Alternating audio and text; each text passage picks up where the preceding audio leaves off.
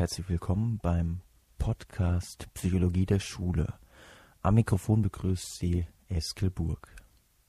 Thema dieser Episode, wie können wir die Knowing-Doing Gap, das heißt die Lücke zwischen dem Wissen und der Einsicht, wenn ich das und das tue, dann geht es mir besser, dann kann ich mir mein Leben vereinfachen und dem tatsächlichen Umsetzen dieser Überzeugung, dieser Einsicht in eine konkrete Handlung, in eine Aktion. Wie können wir diese Lücke schließen?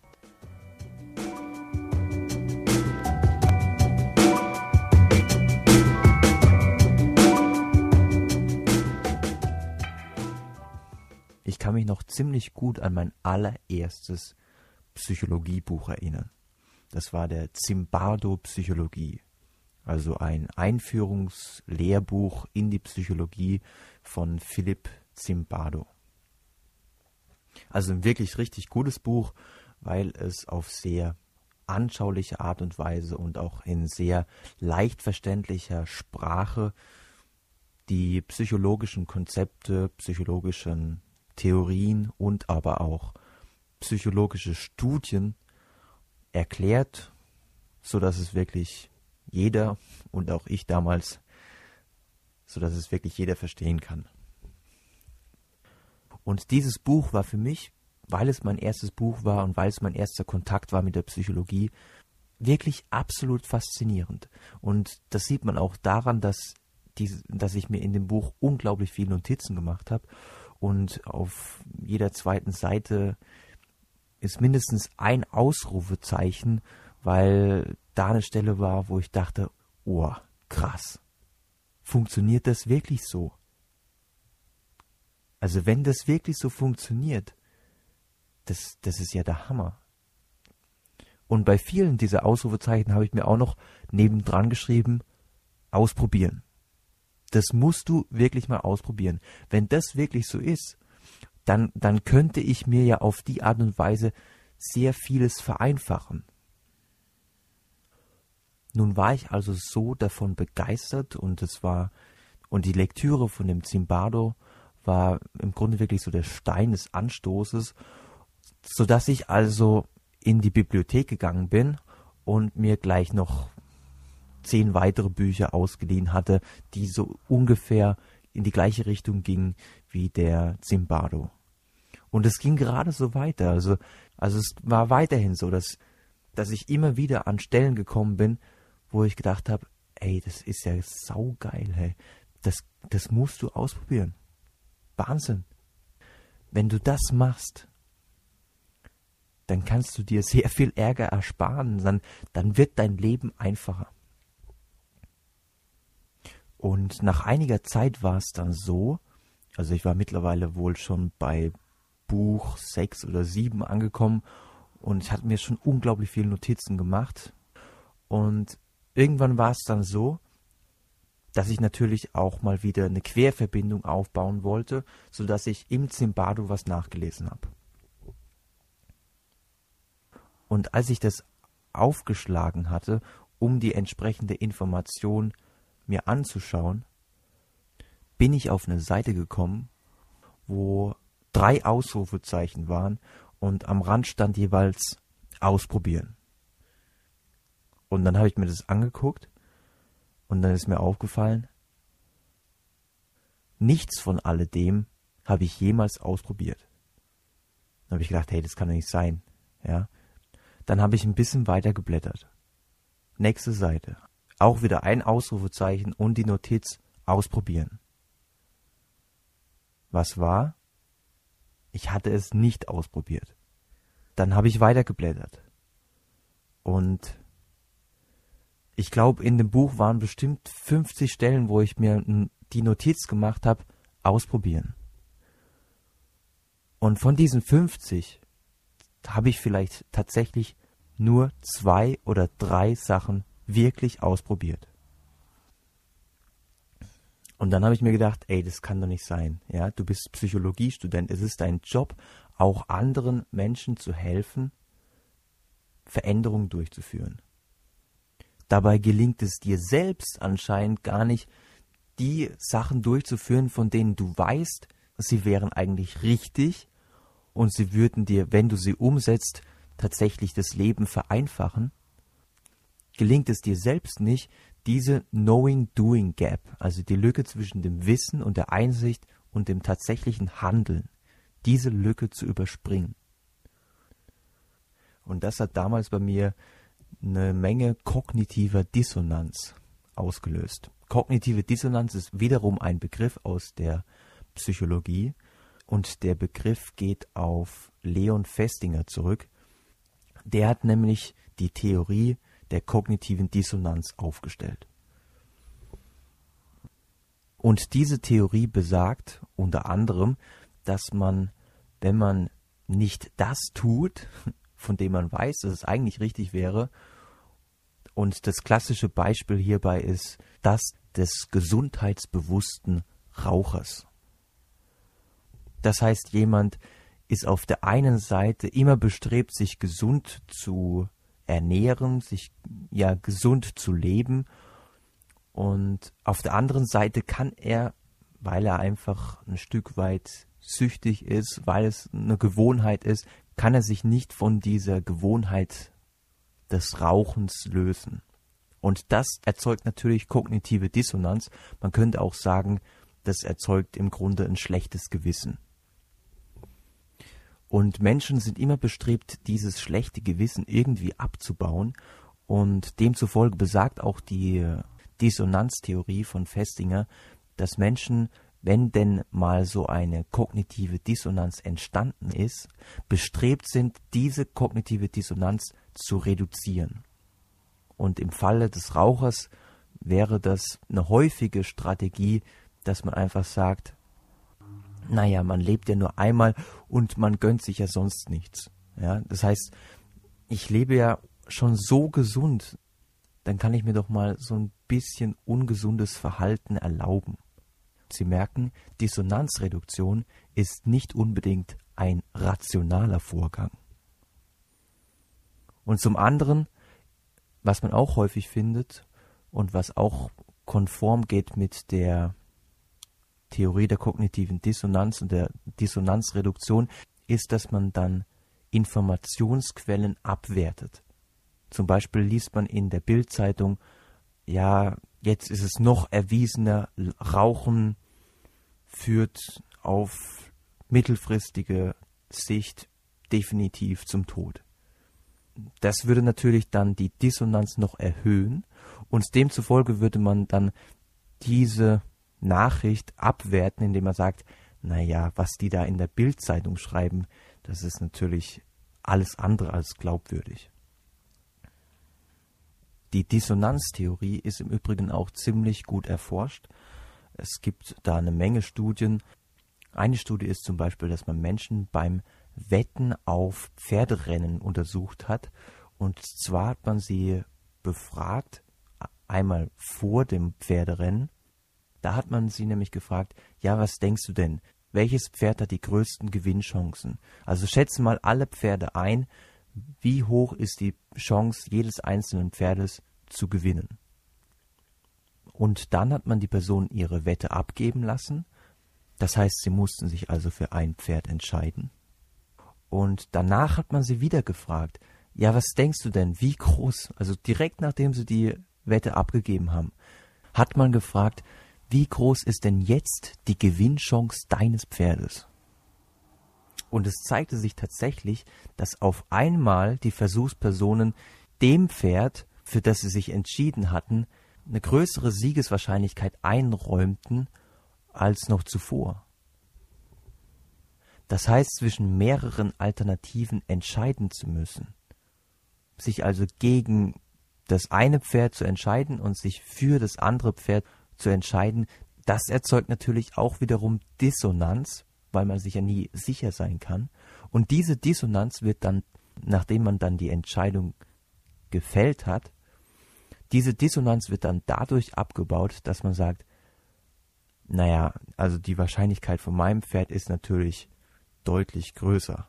Also auf einmal wird dann die Wahrscheinlichkeit tatsächlich subjektiv gesehen größer, weil man diese Dissonanz abbauen möchte.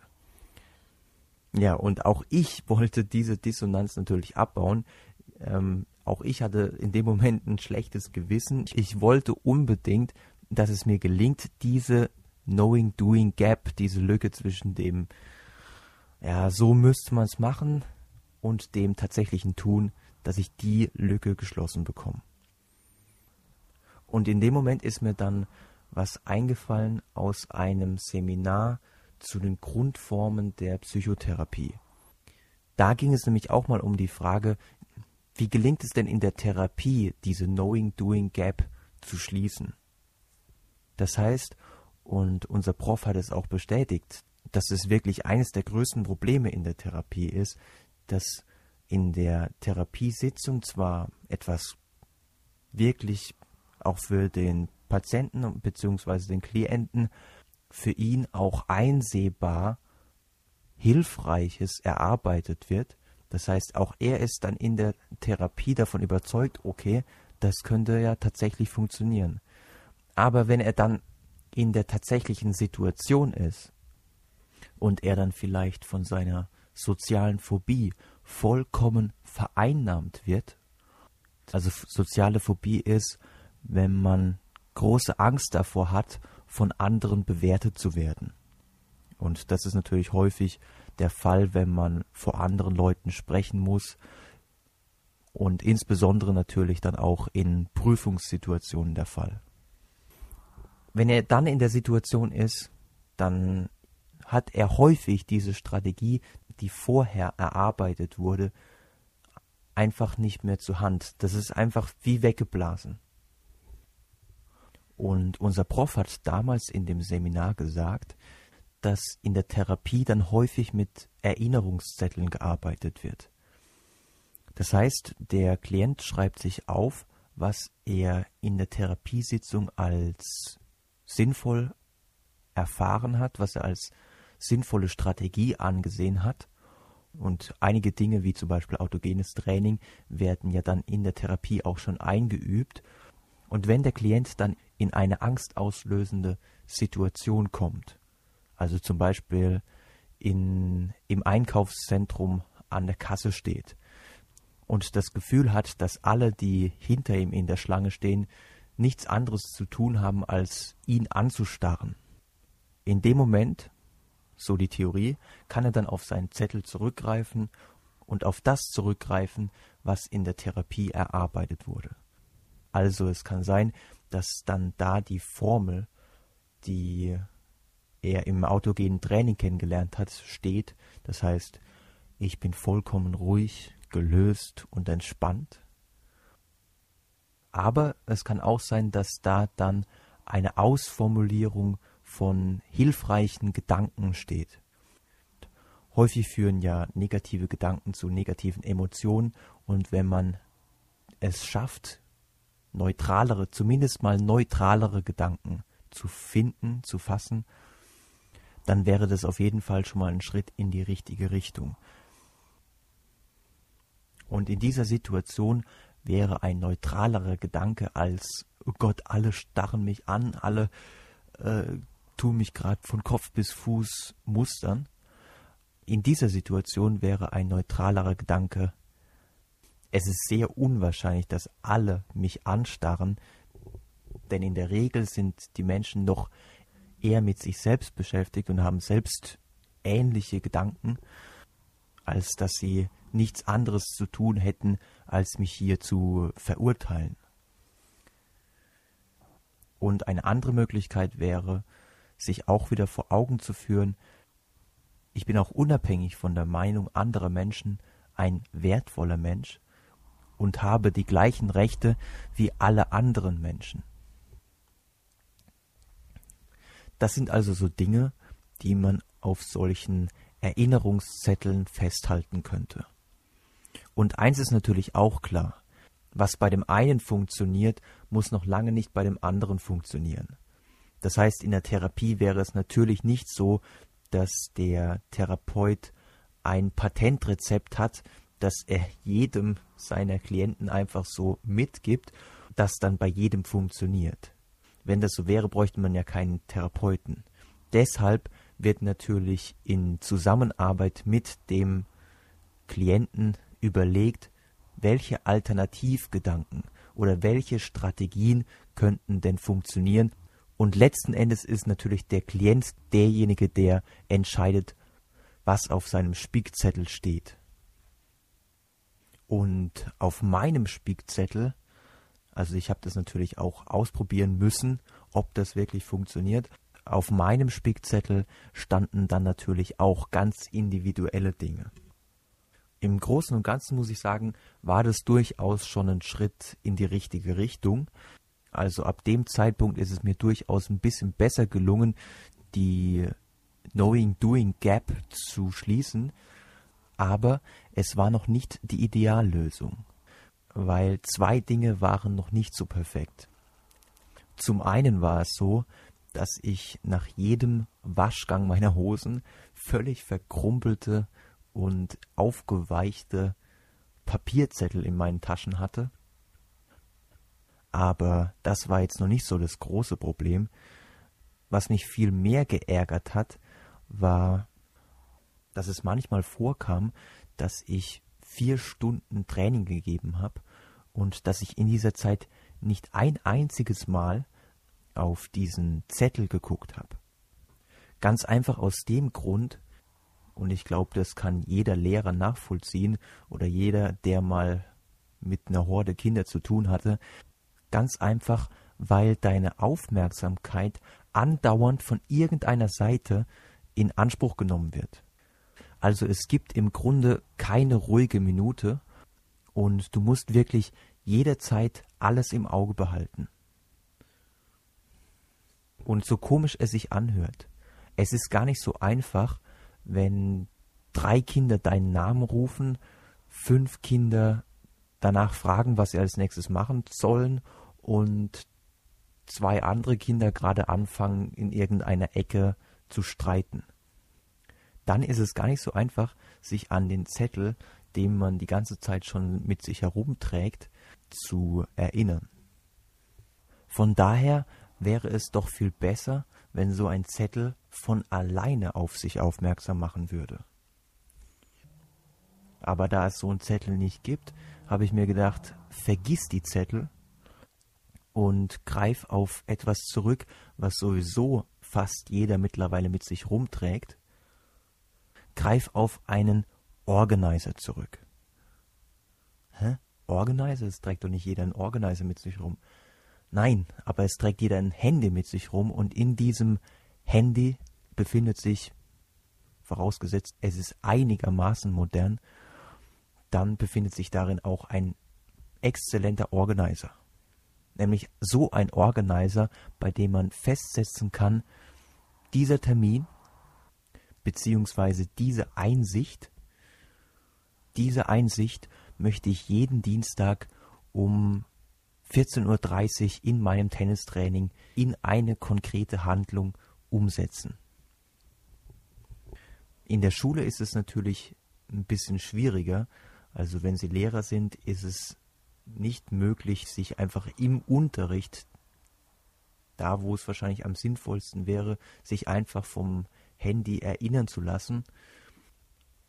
Von daher ist es da wahrscheinlich geschickter, sich einfach nochmal kurz vor dem Unterricht erinnern zu lassen. Und Sie werden ja selbst dann genau wissen, wann Sie welche Strategie in die Tat umsetzen wollen, vor welchem Unterricht welche Einsicht am hilfreichsten sein könnte. Warum ist mir das alles so wichtig?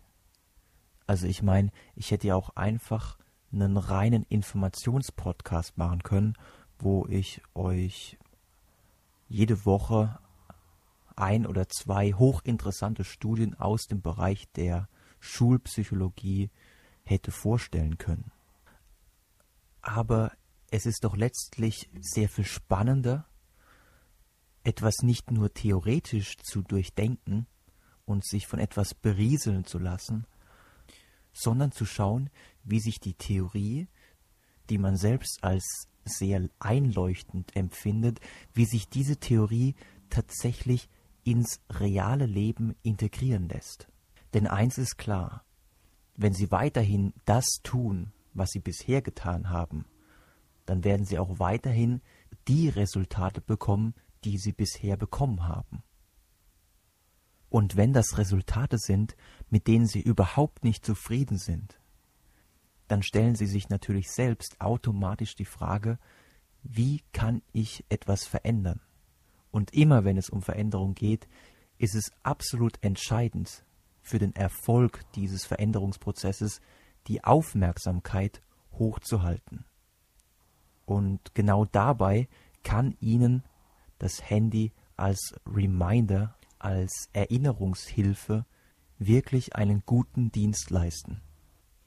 Und zwar nicht nur im Rahmen dieses Podcasts, sondern wann immer es für Sie in irgendeiner Weise um Veränderung geht.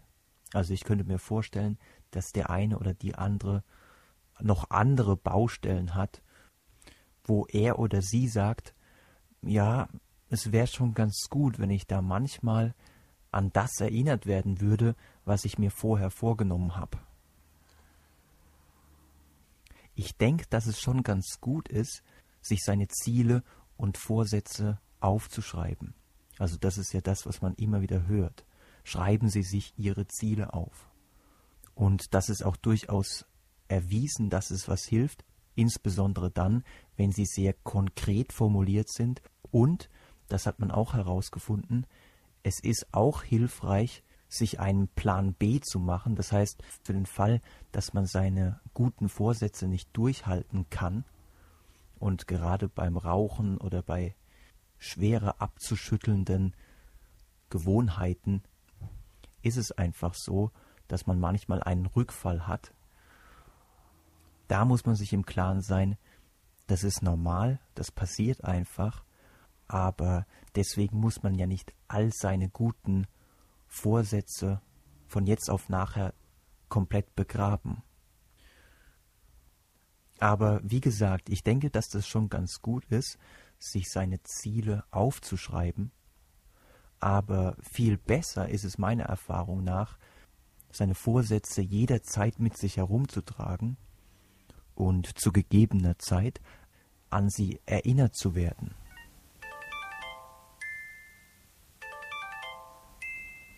Bleibt abschließend noch kurz zu klären, wie ihr die Reminder-Funktion eures Handys für diesen Podcast hier benutzen könnt. Was das angeht, habe ich mir überlegt, dass ich euch gerade bei den Episoden, wo es darum gehen würde, das Gehörte wirklich auszuprobieren, dass ich euch bei diesen Episoden mit ein paar Stichwörtern versorge, die zweierlei Funktion haben. Zum einen dienen sie dazu, dass ihr euch binnen Sekunden nochmal vor Augen führen könnt, um was es in dieser Episode eigentlich ging und zum anderen dienen sie dazu, dass ihr schauen könnt, ob unter diesen Stichwörtern, Stichpunkten eventuell einer ist, der euch als Erinnerungsstütze beziehungsweise als Aktivierungswort, das ihr dann in euer Handy programmiert, dienen könnte. Wo könnt ihr das finden? Ähm, zum einen könnt ihr natürlich auf meine Seite gehen, www.psychologiederschule.de. Psychologie der Schule ist ein Wort, also keine Bindestriche. Dort findet ihr im Übrigen auch zu jeder Episode Literaturhinweise und auch hochinteressante Links. Also für alle, die ein bisschen weiterlesen wollen oder die vielleicht auch ein bisschen weiter hören wollen. Häufig verweise ich auch auf andere Podcasts oder auf Videos, die man sich im Internet anschauen kann.